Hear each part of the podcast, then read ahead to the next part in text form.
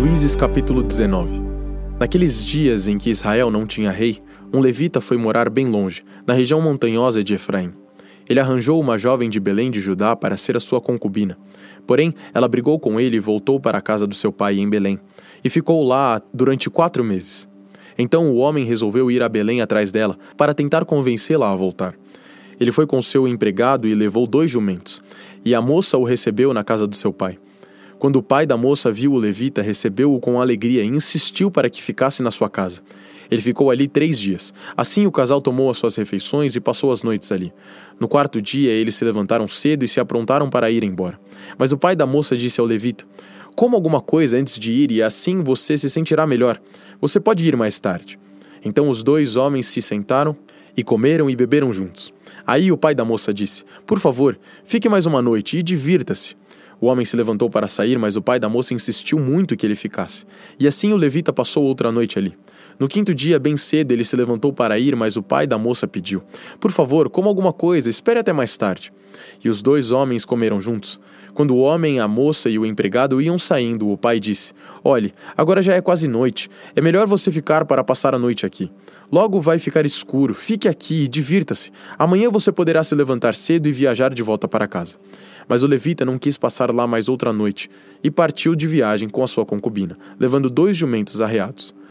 Já era quase noite quando chegaram perto da cidade de Jebus, isto é, Jerusalém.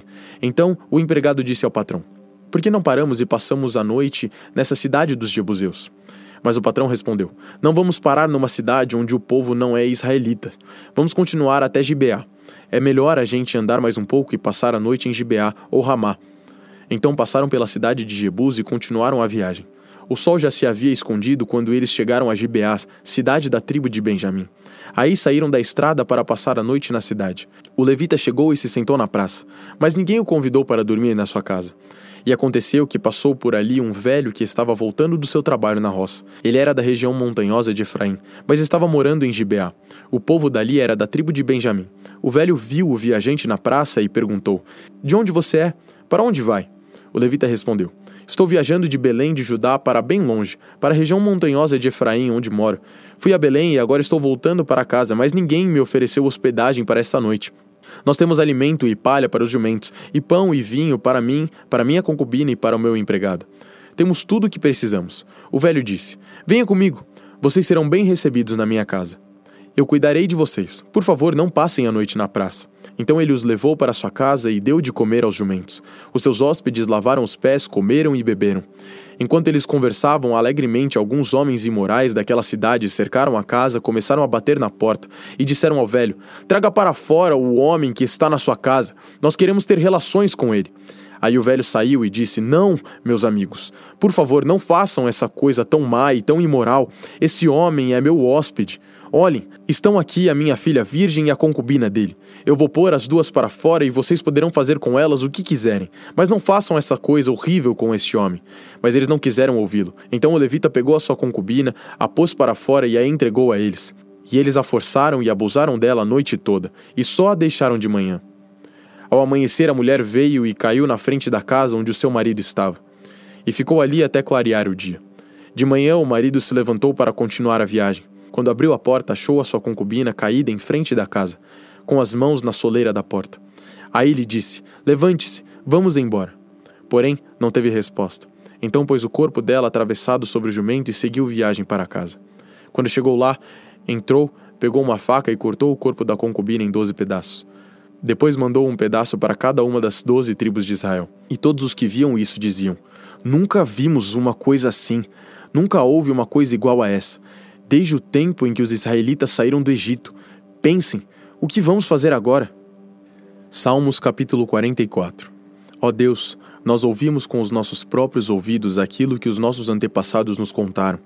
Ouvimos falar das grandes coisas que fizeste no tempo deles, há muitos anos.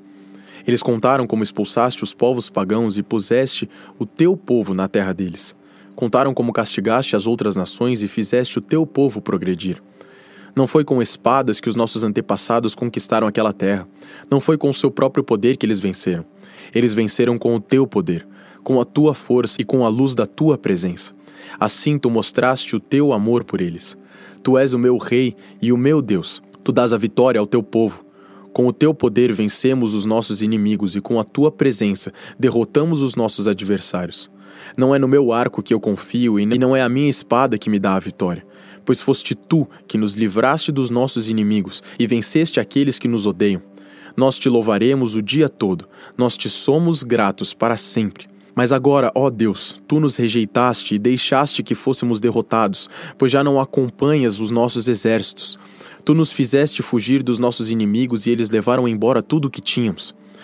Tu nos trataste como se fôssemos ovelhas que vão para o matadouro e nos espalhaste entre as outras nações. Vendeste barato o teu próprio povo, como se nós tivéssemos pouco valor. Os povos vizinhos, vendo o que fizeste, caçoam e zombam de nós. Tu nos fizeste motivo de zombaria para as outras nações, os outros povos nos desprezam. Estou sempre humilhado e coberto de vergonha, ouvindo as zombarias dos meus inimigos e os insultos dos que querem se vingar de mim. Tudo isso nos aconteceu embora não tivéssemos esquecido de ti, nem tivéssemos quebrado a aliança que fizeste com teu povo. Não fomos infiéis a ti, nem desobedecemos aos teus mandamentos. Porém, tu nos jogaste esmagados no lugar onde estão os monstros marinhos e nos deixaste na mais profunda escuridão. Se tivéssemos deixado de adorar o nosso Deus e orado a algum Deus pagão, tu certamente ficarias sabendo disso, pois conheces os pensamentos secretos das pessoas. Mas por causa de ti estamos em perigo de morte o dia inteiro. Somos tratados como ovelhas que vão para o matadouro. Acorda, Senhor, porque estás dormindo? Levanta-te. Não nos rejeites para sempre, porque te escondes de nós, porque esqueces dos nossos sofrimentos e das nossas aflições. Nós estamos abatidos, caídos no chão, estamos vencidos, jogados no pó. Levanta-te e vem ajudar-nos. Salva-nos por causa do teu amor. Atos capítulo 22, versículo 30. O comandante queria saber com certeza por que os judeus estavam acusando Paulo. Então, no dia seguinte, mandou que tirassem as correntes que o prendiam e ordenou que os chefes dos sacerdotes e todo o conselho superior se reunissem. Depois, mandou que trouxessem Paulo e o colocassem em frente deles. Atos capítulo 23. Então Paulo olhou firmemente para os membros do conselho e disse: Meus irmãos, tenho vivido até hoje com a consciência limpa diante de Deus. Mas Ananias, o grande sacerdote, mandou que os homens que estavam perto de Paulo dessem um tapa na boca dele. Aí Paulo disse a Ananias: Hipócrita, Deus o castigará por isso. Você está sentado aí para me julgar de acordo com a lei, não é? Então como é que mandou bater em mim? Isso é contra a lei. Os homens que estavam perto de Paulo perguntaram: você está insultando o grande sacerdote, o servo de Deus? Paulo respondeu: Meus irmãos, eu não sabia que ele é o grande sacerdote, pois as Escrituras Sagradas dizem: Não fale mal de nenhuma das autoridades do seu povo. Quando Paulo percebeu que alguns do conselho eram do partido dos saduceus e outros do partido dos fariseus, disse bem alto: Meus irmãos, eu sou fariseu e filho de fariseus. Estou aqui sendo julgado porque creio que os mortos vão ressuscitar. Assim que ele disse isso, os fariseus e os saduceus começaram a discutir e o conselho se dividiu. É que os saduceus não creem que os mortos vão ressuscitar, nem que existem anjos ou espíritos. Mas os fariseus creem nessas coisas. E assim a gritaria aumentou ainda mais. Então alguns mestres da lei que pertenciam ao partido dos fariseus se levantaram e protestaram. Eles disseram: Não vemos nenhum mal neste homem. Pode ser mesmo que um anjo ou um espírito tenha falado com ele. A briga chegou a tal ponto que o comandante ficou com medo de que Paulo fosse despedaçado por eles. Por isso, mandou os guardas descerem para tirar Paulo do meio deles e o levar de volta para a fortaleza. Na noite seguinte, o Senhor Jesus apareceu a Paulo e disse: Tenha coragem, Paulo. Você falou a meu respeito aqui em Jerusalém e vai falar também em Roma. Na manhã seguinte, alguns judeus se juntaram e juraram que não iam comer nem beber nada enquanto não matassem Paulo. Os homens que combinaram fazer isso eram mais de quarenta eles foram falar com os chefes dos sacerdotes e com os líderes do povo e disseram: Nós fizemos o seguinte juramento: que Deus nos amaldiçoe se comemos ou bebemos qualquer coisa enquanto não matarmos Paulo. Agora vocês e o conselho superior mandem pedir ao comandante que traga Paulo aqui. Digam que estão querendo examinar melhor o caso dele. Então, antes que ele chegue, nós estaremos prontos para matá-lo. Mas o filho da irmã de Paulo ficou sabendo do plano. Ele entrou na fortaleza e contou tudo a Paulo. Então Paulo chamou um dos oficiais e disse: Leve esse moço ao comandante. Ele tem uma coisa para contar a ele. O oficial levou o moço ao comandante e disse: Aquele preso que se chama Paulo mandou me chamar e pediu que eu trouxesse este moço, porque ele tem uma informação para o senhor. O comandante pegou o moço pela mão, levou-o para um lado e perguntou: O que é que você tem para me contar? Ele respondeu: Alguns judeus combinaram pedir ao senhor que leve Paulo amanhã ao conselho superior. com a desculpa de quererem examinar melhor o caso dele. Mas não acredite nisso, pois mais de 40 deles vão ficar escondidos, esperando Paulo para o matar. Todos eles fizeram esse juramento: que Deus nos amaldiçoe se comermos ou bebermos qualquer coisa antes de termos matado Paulo. Eles estão prontos para cumprir o juramento e esperam apenas saber o que o Senhor vai resolver. Então o comandante respondeu: Não diga a ninguém que você me contou isso, e mandou que o moço fosse embora.